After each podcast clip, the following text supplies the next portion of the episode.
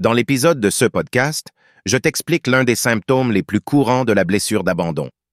La personne souffrant de la blessure d'abandon ne s'aime pas. Et pour ce faire, elle va tenter de chercher de l'amour à l'extérieur. Elle a besoin de se sentir aimée. Celle-ci va tout faire pour être aimée des autres souvent en rendant de nombreux services, jusqu'à s'oublier elle-même.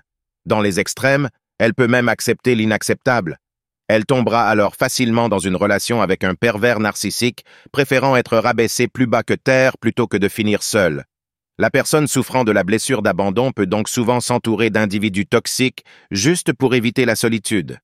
Avec toute la pression que cette personne se met pour sembler parfaite aux yeux d'autrui, celle-ci va développer une grande peur de décevoir et de ne pas être à la hauteur. Et oui, malheureusement, quoi qu'elle fasse, elle sera toujours jugée. C'est la nature humaine qui veut ça. Le hic, c'est qu'elle ne peut supporter le fait que quelqu'un ne l'aime pas. Du fait de ces jugements, la victime de cette blessure a fréquemment l'impression d'être rejetée par les autres ou d'être en trop, même si ce n'est pas forcément vrai. Alors te reconnais-tu dans tout ce qui vient d'être décrit? Si oui. Alors dans une prochaine vidéo, j'expliquerai comment te défaire de tous ces ressentis et te donnerai des astuces afin de guérir de cette blessure.